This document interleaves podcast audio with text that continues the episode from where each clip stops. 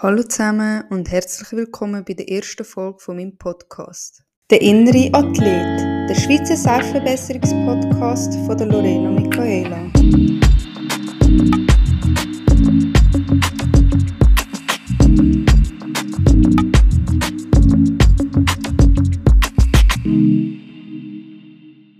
So, es ist endlich mal Zeit geworden, einen Podcast zu machen wünsche mir das schon so lange und ich habe mich nie richtig getraut, weil ich immer gedacht habe, so, wow, ich kann nicht einmal meine eigenen Sprachnotizen hören, wie soll ich einen Podcast machen und das 20 Mal durchhören und zusammenschneiden.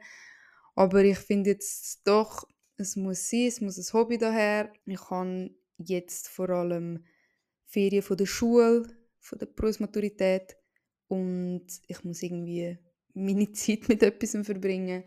Darum ist es jetzt gelegen gekommen, den Podcast zu machen. Ja, zu mir kurz. Ich bin 23, ich heiße Lorena, wohne im Aargau, aber keine Angst, ich kann Auto fahren, ich kann auch parken, alles.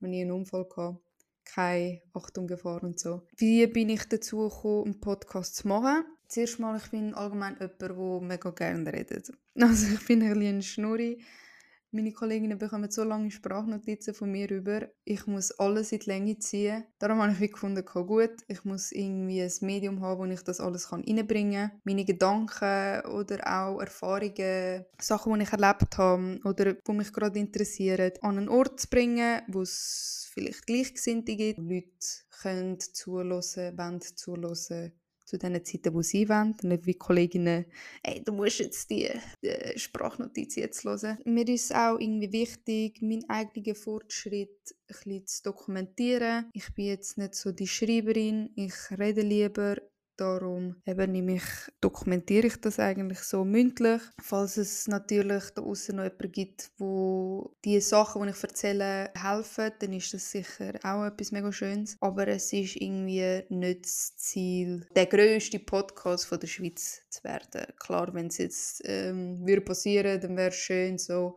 aber mir geht es eigentlich mehr darum, ja, mich selber reflektieren und halt anderen zu helfen. Der innere Athlet, wie bin ich auf den Namen gekommen? Ja, ich finde, dass man das Innere genau gleich muss trainieren wie das Äußerliche. Momentan ist Sommerzeit, alle gehen ins Gym, alle gehen gut trainieren, aber keiner schaut wirklich, wie es innerlich aussieht. Was hat man für einen Ballast von, von Kindheit oder vergangenen Beziehungen oder Arbeitsstellen, was auch immer. Und es ist halt auch wichtig, diese Sachen anzuschauen schauen und jeden Tag auch besser werden, indem dass man die Sachen abschafft, Stück für Stück und sich positivere Eigenschaften dazu trainiert. Und das ist nicht etwas, das von einem auf den anderen Tag kommt, sondern eben, wie gesagt, das, das muss man trainieren, Verhaltensweisen und auch gewisse Gedankenzüge. Darum der innere Athlet. Welche Themen ja, man spürt es jetzt eigentlich schon ein bisschen, also ihr habt es ja schon ein bisschen gehört, ich habe schon ein bisschen gesagt, dass es vor allem darum geht, um Selbstverbesserung, jeden Tag besser werden. Ich werde mich aber auch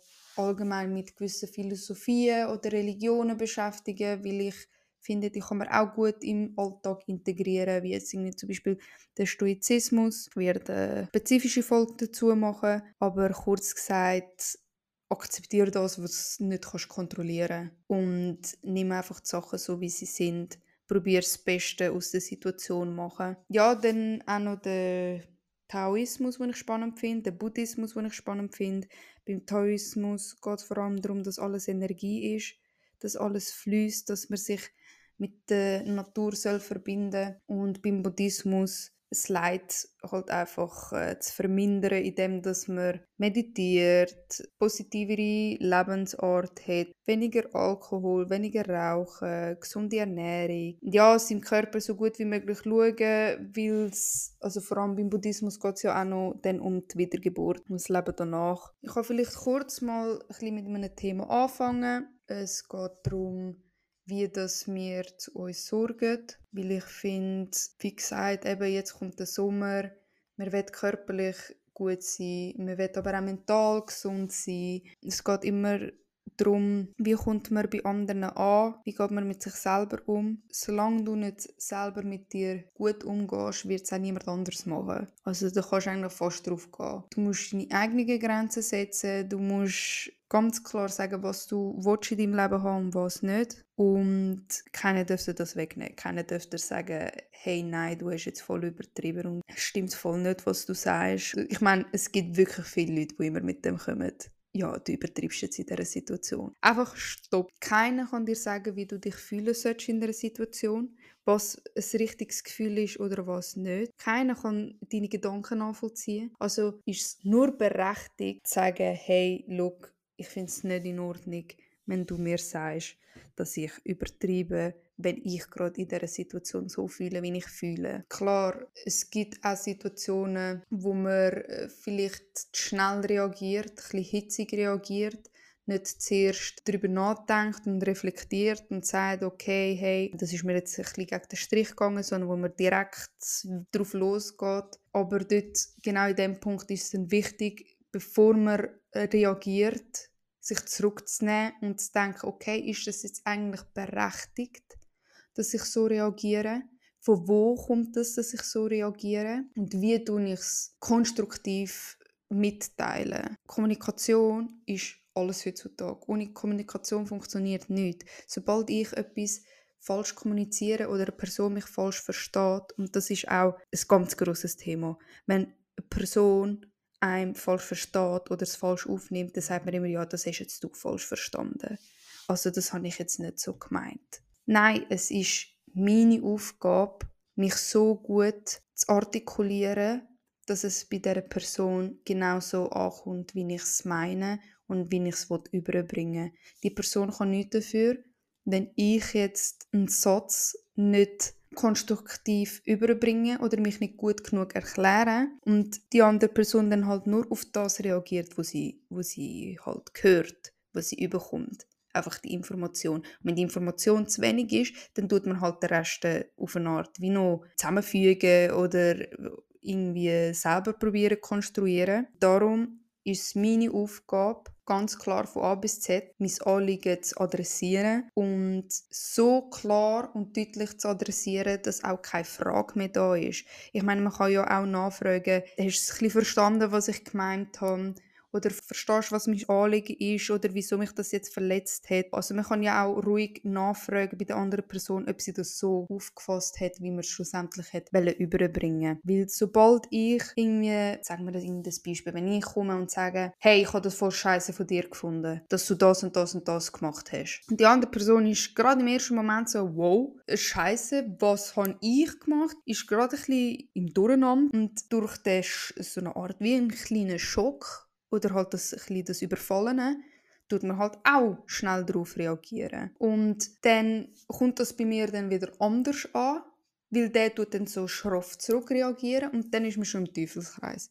Dann äh, die Chance, dass dann wirklich ein gutes Gespräch rauskommt, ist fast bei null, weil es schaukelt sich dann so auf, weil ich habe dann und du hast dann und nein, ich kann und dann kann man gerade aufhören und sagen, hey, nehmen wir beide unsere Zeit und dann nachher zu einem späteren Zeitpunkt, sagen sie jetzt 5, 10 oder am nächsten Tag hocken wir nochmal zusammen und überlegen ganz genau, was ist es jetzt wirklich gewesen, was ich mitteilen wollte und was ist es jetzt wirklich gewesen, was was mich jetzt ja gestresst hat, weil so fängt dann einfach unnötige Diskussion an und es hört dann einfach nicht auf, weil es, ist dann, es fängt dann schnell an mit Schuldzuweisungen. Die andere Person versteht mich dann nicht, weil eben ich habe eigentlich gesagt, dass, dass ich das und das Scheiße gefunden habe. Und die andere Person kann es gar nicht richtig aufnehmen. Ja, also wie sollte man genau etwas adressieren?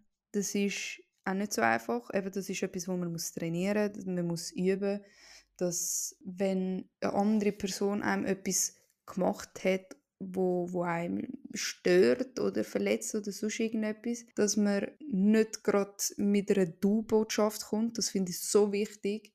Und das ist wirklich schwierig, weil ja, wenn, wenn eine Person etwas gemacht hat und es ist klar offensichtlich, dass sie es gemacht hat, also sagen wir jetzt zum Beispiel, sie hat vergessen, eine Tasse abzuwaschen oder einen Geschirrspüler tun. Ja, wie tust du jetzt genau sagen, dass du das hättest sollen machen, weil es ist ja eigentlich du, aber man kann es anders formulieren. Man kann wie sagen, ich wäre froh, wenn wir das nächste Mal Tassen kann in Geschirrspüler tun. Oder mich hat es ein bisschen gestört, dass vergessen wurde, das in Geschirrspüler zu tun oder abzuwaschen. Die Botschaft ist, ist da. Ich habe sie gesagt. Ich habe gesagt, was mich gestört hat, aber ich habe nicht gerade gesagt, du hast vergessen, das in Geschirrspüler zu tun. Und dann kommt es ganz anders über. Ich finde das so wichtig, die, vor allem die Du-Botschaft.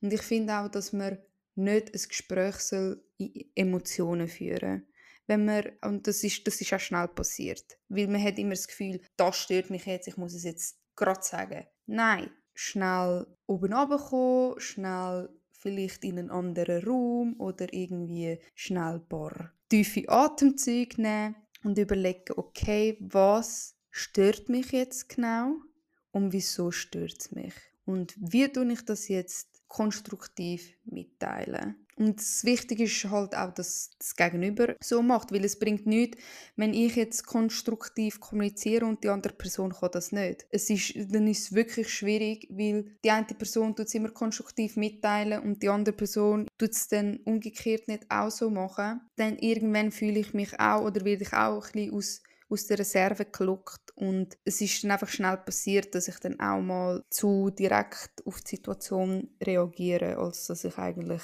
würde oder sollte. Also Kommunikation allgemein ein riesiges Thema. Das kann ich noch separat in einer Folge machen. Allgemein zu den Folgen. Ich lade immer eine Folge am Sonntag auf.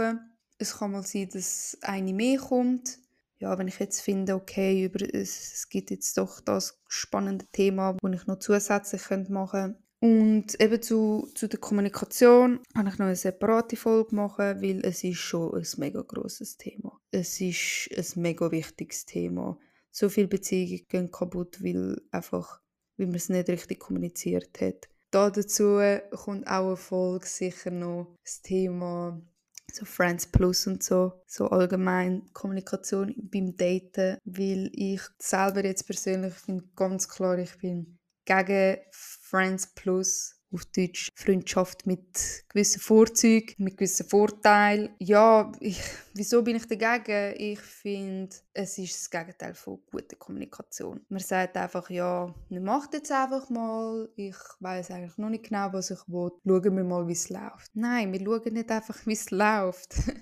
Weil das, das ist so, es hat keinen Status nachher. Ich weiß nicht, wie ich mich soll verhalten gegenüber dieser Person. Was soll ich in Ordnung finden und was nicht? Tut man noch andere Leute daten oder nicht? Und das finde ich sowieso etwas. Es gibt auch viele, die in so einem Friends Plus Konzept drin sind und dann nachher sagt man wie, ja, ich darf nur mit dir und du nur mit mir. Weil eben dann kann man zum Beispiel ohne Kondom oder was auch immer. Aber wieso sollte ich gegenüber einer Person loyal sein oder treu sein, wenn ich eigentlich Single bin und die andere Person ist auch Single. Also das haltet mich ja davon ab, den Partner zu finden, wo, wo ich mir wünsche und wo ich verdient habe. Also es ist einfach so eine, so eine Ablenkungsart.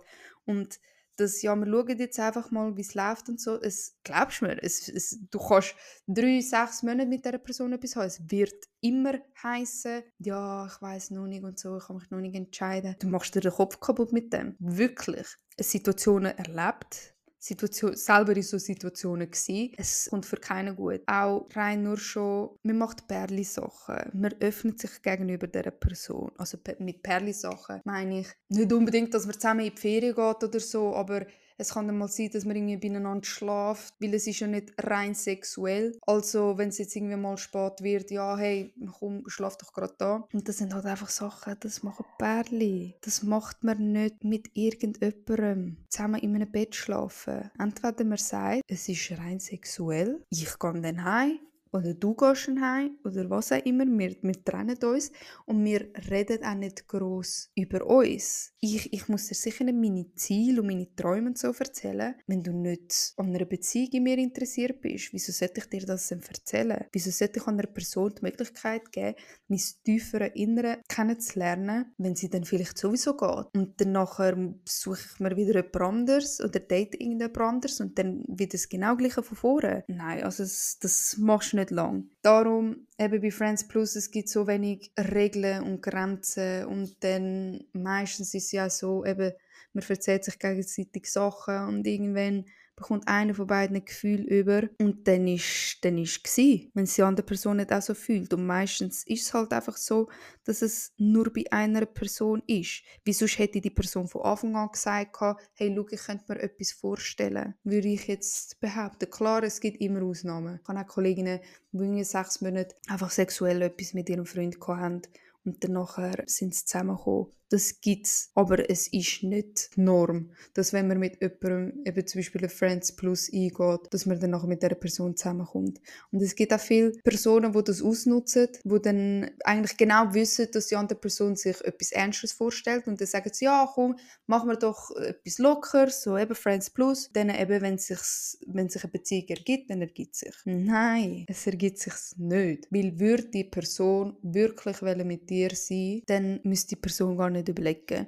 Und ich würde sagen, dass das eigentlich schon ziemlich am Anfang klar ist. Wenn eine Person nach drei Monaten, alles spätestens nach drei Monaten, immer noch nicht weiß, was sie von dir will, dann musst du gehen. Weil sie wird es in einem Jahr nicht wissen. Weil drei Monate sind vor allem auch eine mega lange Zeit. Und ich würde sagen, die meisten Personen wissen nach den ersten paar Dates, ob die Person etwas könnte sein oder nicht. Klar, viele Personen verschäden sich beim ersten Date und so, aber du kannst es trotzdem auf eine Art einschätzen. Weiben wir zusammen? Haben wir die gleiche Musikrichtung? Haben wir die, etwa die gleichen Ziele? Oder geht es komplett auseinander? Er hat gerne Strand, ich habe gerne Berge. Und ja, und dort merkst du schnell, passt oder passt es nicht nach den ersten paar Dates. Und dann würde ich mich gar nicht darauf einladen, wenn eine Person nach diesen paar Dates immer noch nicht weiß, was sie von dir will. Wirklich, nein. Ich habe ein Leben und ich verschwende sicher nicht damit, zu warten, bis du dich entscheidest, ob ich deine Person bin oder nicht. Ich habe keine Zeit für das. Dann müssen wir fremde Weg gehen. Sorry, irgendwo da draußen gibt es die Person, die schon überhaupt, bevor sie mit dir draußen war, weiss, das ist ein cooler Mensch. Ich freue mich auf ein Date mit mit dieser Person. Es könnte etwas sein, weil durch Schreiben vorher haben wir schon herausgefunden, wo die Interessen sind, wo die Ziele sind, Musikrichtung, Hobbys, was auch immer. Ja, mal es ist es wert, mal auf ein Date zu gehen. Nach dem ersten Date tut sich das halt entweder verfestigen oder es passt gar nicht. Ich hatte das auch schon gehabt, dass ich mega ein cooles Gespräch hatte beim Schreiben. Es hat mega gepasst und so. Und dann haben wir für ein Date abgemacht. Und das Date war dann Katastrophe. Gewesen. Das gibt es auch. Aber nach dem ersten Date weiß man, also man muss eigentlich immer so ein bisschen von Date zu Date gehen. Nach dem ersten Date weiß man so, okay, hat sich so die, die Vorahnung, die man hatte, hat die ein gestummen oder nicht. Wenn sie gestummen hat, dann macht man ein zweites Date ab. Im zweiten Date redet man dann vielleicht auch über ein bisschen intimere Sachen, ein bisschen tiefgründige Sachen, ein bisschen mehr, ja, was man so erlebt hat, was, was einen prägt hat und so weiter. Gut, nach dem zweiten tue ich wieder entscheiden, ist meine Vorahnung immer noch auf dem gleichen Weg? Oder hat sich das jetzt schon ein wieder geändert, dass ich sage, hm, am Anfang war er mega kommunikativ und so und jetzt schon ein weniger. Ich schaue eigentlich von Date zu Date. Ich tue nicht nach dem ersten Date schon sagen, oh wow, das ist eine mega tolle Person. Ich kann mir die nächsten Jahre mit der vorstellen. Nein, von Date zu Date.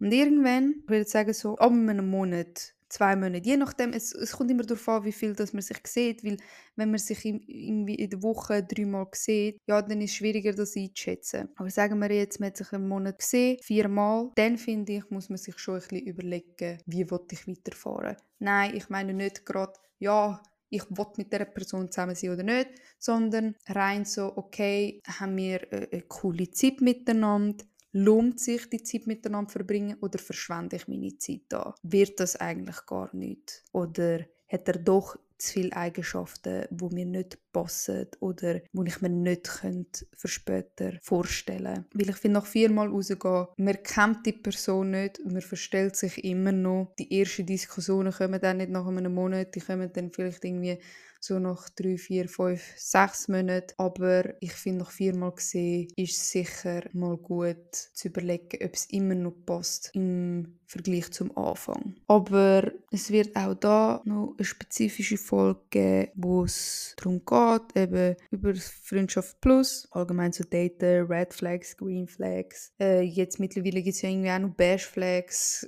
keine Ahnung, jenste Farben. Ja, wo es mir halt auch wichtig ist, wirklich zu schauen, ja, tun wir jetzt, die meisten sagen immer so, ja, oh, das ist ein Red Flag. Zum Beispiel sagen wir Lovebombing, das ist das ist ein Red oder Ghosting oder was auch immer. Das ist ein Red Flag. Ich muss jetzt rennen. Ich muss, ich muss gehen.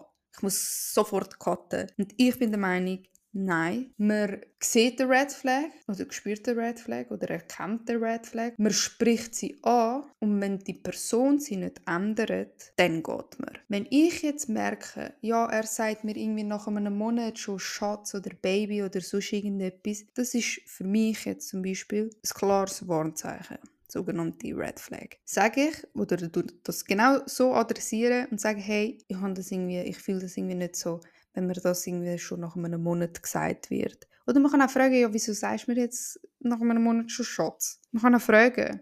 Und wenn er dann sagt, ja, ich meine, zum Beispiel jetzt bei den Südamerikanern, das, das haben wir so schnell gesagt, hey, Mami oder was auch immer. Die Leute, die, die wissen, die wissen. Es gibt gewisse Kulturen, wo, wo man das einfach so locker sagt und es eigentlich gar nicht mehr dahinter ist. So. Und dann kann man eben fragen, so, hey, wieso sagst du mir das? Oder hey, es gefällt mir nicht. Ich, ich fühle das nicht, wenn ich die Person erst seit einem Monat kenne und sie mir das gerade sagt. Ich fange an, an der Ernsthaftigkeit anzweifeln. Ja, so muss man das halt einfach immer wieder adressieren und wenn, wenn die Person es nicht ändert, dann muss man gehen. Aber wie gesagt, das ist jetzt mal die erste Folge gewesen. Ich hoffe, ihr habt euch ein Bild machen um was es etwa zu der nächsten Folge geht. Und bis zum nächsten Mal. Das war es, der innere Athlet, der Schweizer Selbstverbesserungspodcast von der Lorena Michaela. Für weitere Folgen abonniert doch den